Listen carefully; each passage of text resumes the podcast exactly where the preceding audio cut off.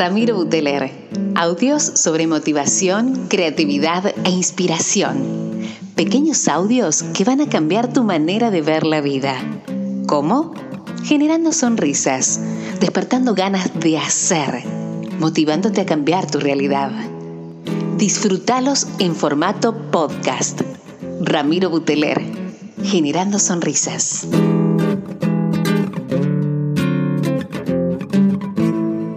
Hola gente querida, ¿cómo les va? Ramiro Buteler desde Córdoba, Argentina, en estos podcasts en español para la plataforma Revolution Network, generando sonrisas. ¡Wow!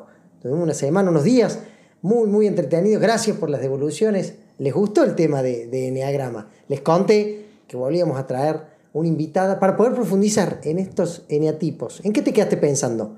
En si sos un 2, si sos un 4, si sos un 9 cuáles son estas luces, estas sombras, algunos hablan de estos, de estos errores, esto que tenés a favor para poder potenciar. Bueno, ella nos va a contar, vamos a charlar, nos vamos a reír un rato, a disfrutar, como, como hacemos semana tras semana en estas plataformas, desde Spotify, pasando por todo el mundo, podcast en español. Bienvenida, mi querida amiga Norma Salinas, de vuelta a estos podcasts con Generando Sonrisas. Y hoy vamos a generar más sonrisas que nunca, porque, ah, ese soy yo, ah, sí soy yo, ah, por eso era esta cosa. Entonces vamos a, generar más sonrisas que nunca hablando de estos nueve eneatipos. ¿Cómo, ¿cómo empezamos? ¿Cómo, ¿Cómo largamos hoy? La gente ahí nos está escuchando, están corriendo, están en el auto, el que está cocinando en la casa, el que está mirando el techo, el que está notando y tomando nota de todos estos detalles. Bueno, sobre todo para el que no nos escuchó. Si para el que escuchó el anterior, vayan al podcast anterior y si no, para este simplemente decir el enneagrama es un camino, es una filosofía, es una sabiduría que nos introduce a cuál es nuestra esencia, cuáles nuestras características más valiosas eh, que necesitamos formar y cuáles son aquellas otras que necesitamos evolucionar, trabajar, no quitar. El enneagrama no quita nada, simplemente te va dando más herramientas para que vos puedas estar en armonía, puedas ser la mejor versión de vos mismo. Eso sería el enneagrama. Bien. Y ahí trabajamos nueve eneatipos, que es lo que nos preguntaban un poco, ¿y cuándo van a hablar de esto? ¿Y cuándo van a decir? ¿Cómo son?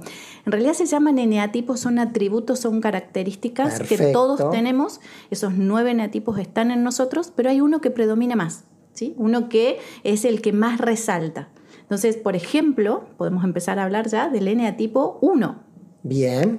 Que es el perfeccionista, es el que está orientado a resultados. Es el que yo digo siempre, si vas a la casa, seguramente si hay una biblioteca, los libros están ordenados de menor a mayor y capaz en algunos casos hasta alfabéticamente. ¿Qué hace este, este uno? Eh, son personas con mucha estructura, ¿sí? con, con eh, mucha facilidad a que las cosas salgan bien por ejemplo, un ingeniero sería alguien de tipo 1. Podría llegar a ser, ¿sí? Y, y ahí podríamos empezar con los chistes entre los arquitectos y los ingenieros, ¿no? Pero bueno, podríamos decir que el ingeniero sería un NA tipo 1, ¿sí? en el que va con, estructura, con método, con trabajo, eh, va a ir buscando evidentemente el orden. ¿sí? ¿Y, en, y en época de series, una maricondo sería un 1? Ni hablar, ni hablar. En este tiempo maricondo es un 1, pero así pintadísimo, ¿no? O sea, todo, abrís un cajón de un 1 y seguramente va a estar bien armado. Por eso te das cuenta, son características que nosotros vamos teniendo. Ahora, fíjate vos que a estos 1, Nadie les dijo, che, vos sos un uno y tenés que ser ordenado. Nació con vos, desde chiquitito, desde cómo ordenan la cartuchera. Fíjate por ahí en tus hijos, cómo los ponen, cómo ponen los colores, cómo lo van armando, ¿sí? Y ahí ya te podés ir dando cuenta de esto, porque estos son atributos de nuestra esencia, nacemos con esto. ¿sí? Nos vamos formando. Em, ¿Qué es lo bueno, ¿sí? O qué es lo bueno que tiene eh, este neatipo 1, ¿sí? del virtuosismo, del ser equilibrado. Ahora, cuando no estamos tan bien como en tipo 1, también el tema de no ser tan buenos y ahí ya pasamos de la excelencia al perfeccionismo.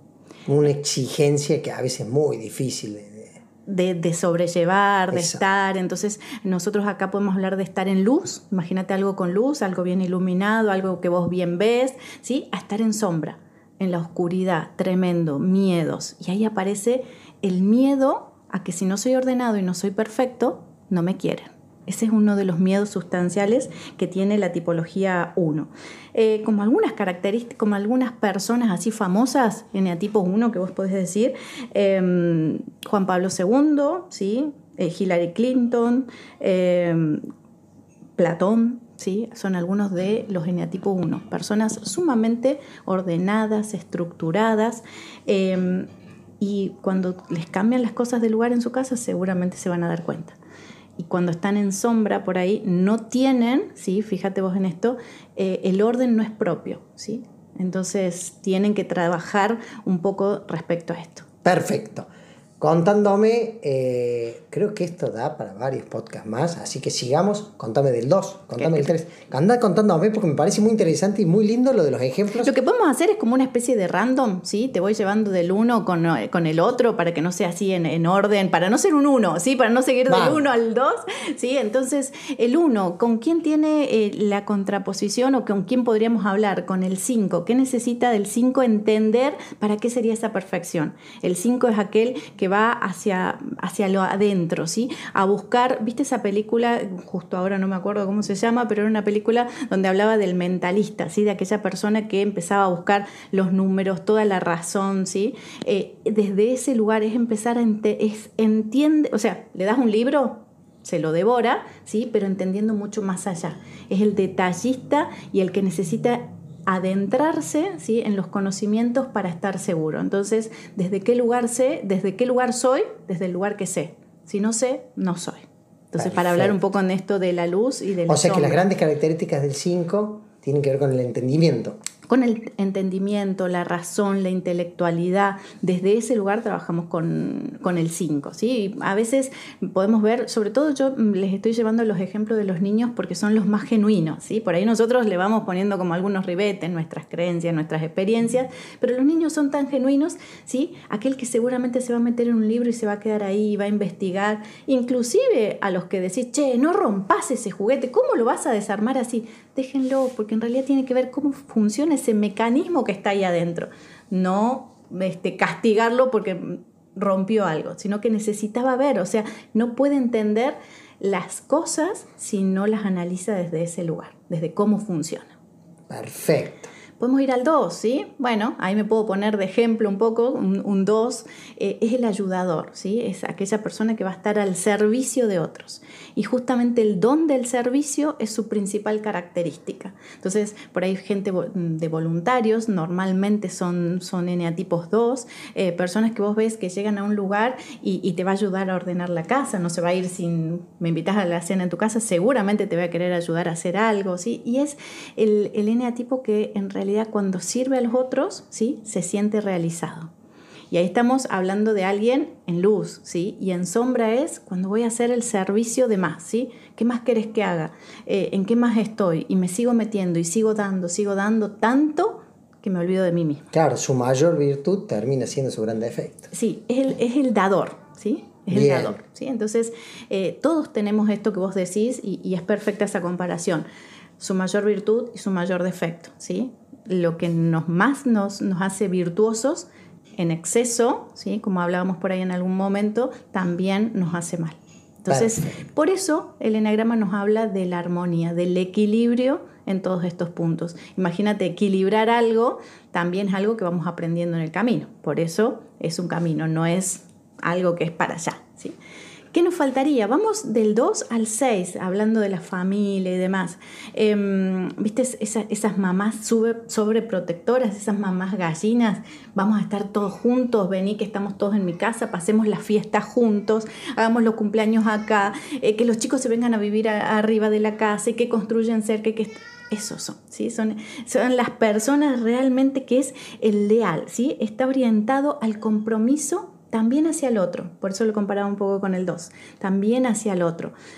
Pero así como eso es tan bueno y es tan lindo, en exceso, ¿sí? a veces ahoga. ¿sí?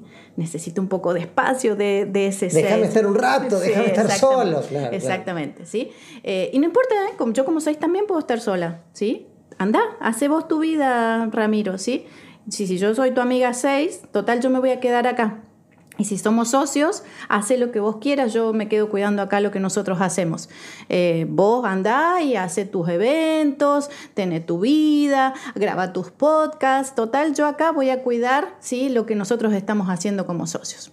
Te lo voy a hacer ver. ¿Por qué? Porque te necesito. En definitiva, ese es el 6, ¿no? O sea, cuando... Eh, y si no, también es... Aquel, pero es aquel en el que podés confiar, porque es muy leal, ¿sí? Y es el que nunca te va a soltar la mano. Entonces ahí hablamos un poco de la luz y de la sombra que tiene este 6. Qué bueno cómo, cómo con ejemplos hasta vas visualizando gente que uno conoce, ¿viste? Y amigos, familiares. Por eso te digo, nos vamos a reír, te dije al principio, nos íbamos a reír porque, ah, sí, y capaz que también digas, che, no me encuentro o me encuentro en todos, ¿sí? Y sí, está bien que te encuentres en todos, porque todos tenemos un poco de eso. Imagínate un 4, ¿a vos te gusta la guitarra? A mí me gusta la guitarra. ¿Y, y cómo sos cuando tocas la guitarra? Y por lo general te desconecta, te desenchufa, lo usas como para, para disfrutar, siempre con una copa de vino, ni hablar una tarde de garuba. Ahí está. Eso que acabas de describir es un 4. Es la desconexión de todo. Es aquel que se desconecta hasta del dolor, ¿sí? O se conecta demasiado con el dolor, tanto que lo sufre, tanto que lo, lo, internaliza, ¿sí? lo disfruta y tiene que tener buenas cosas a su alrededor. Qué sé yo, vos decís, a lo mejor una copa de vino, a lo mejor el otro una buena taza de café, no cualquier café. Un café bueno, un café que signifique que venga de qué lugar, ¿sí? ¿Quién lo trajo? ¿Quién, ¿De qué manera lo, lo molieron a lo mejor? ¿sí? Ese cuatro realmente es un bohemio. ¿Sí? Los artistas normalmente son cuatro, los poetas, ¿sí? los músicos son cuatro. Son esas personas que aman el arte ¿sí? y que se emocionan fácilmente se entristecen o se alegran también fácilmente. Bien. Y ¿Quién sigue? el 8, que es la contraposición de- del 4, ¿sí? entre el 8 y el 4, porque estos dos son matar o morir. O muero o mato, ¿sí? Igual que... como el- Pasionales. pasionales. El 8, ¿qué es? El justiciero. Como eh, en, en las películas, ¿viste esas películas eh, por ahí norteamericanas donde hay muy buenos? Bueno, ese muy bueno es el 8. Y el malo, el que se ríe, ¡muajajaja! ese también es el 8. Eh, son, son aquellos que, y, y lo ves como te digo, en los chicos, ¿sí? ¿Y por qué le pegaste a mi amigo? ¿sí? Eh, un 8 como hermano te va a ir a pegar si vos le hiciste algo a mi hermano. Realmente tienen eh, el don de la justicia, el don de la lucha, ¿sí? Son los pasionales. Y también a, veces- matar y morir. Claro, que a veces eh, en esto que hablamos de, de su gran error puede ser que esa justicia es indirecta o esa justicia es subjetiva. Entonces, termina- Totalmente, sí. Entonces Claro. ahí cuando hablábamos en esto también de cómo estás vos, si estás en luz o en sombra, eh, por eso yo te decía, los malos muy malos, para ellos es justicia lo que hacen. Porque a lo mejor se cobran de una venganza de algo que les pasó, ¿sí? O quieren dominar el mundo, yendo a las películas, ¿no? Dominar el mundo en función a lo que ellos sienten. Y bueno, por ejemplo, si podemos hacer un, un podcast de, de, mm, Darth Vader, ¿sí? este, podemos hablar ahí también de la luz y de la sombra respecto al enneagrama. Están todos los eneatipos puestos ahí, eh, en la película ¿sí? de Star Wars. Que es un- Oh, me parece que volvemos, Norma, en breve con, con esto. Tremendo. Bien, ¿Nos queda nos quedan- sí, nos quedan dos eneatipos nada más, el 3 y el 9. El 3 es eh, el empresario, ¿sí? el que va a buscar el éxito, el que va a trabajar ¿El éxito siempre tiene que ver con lo económico?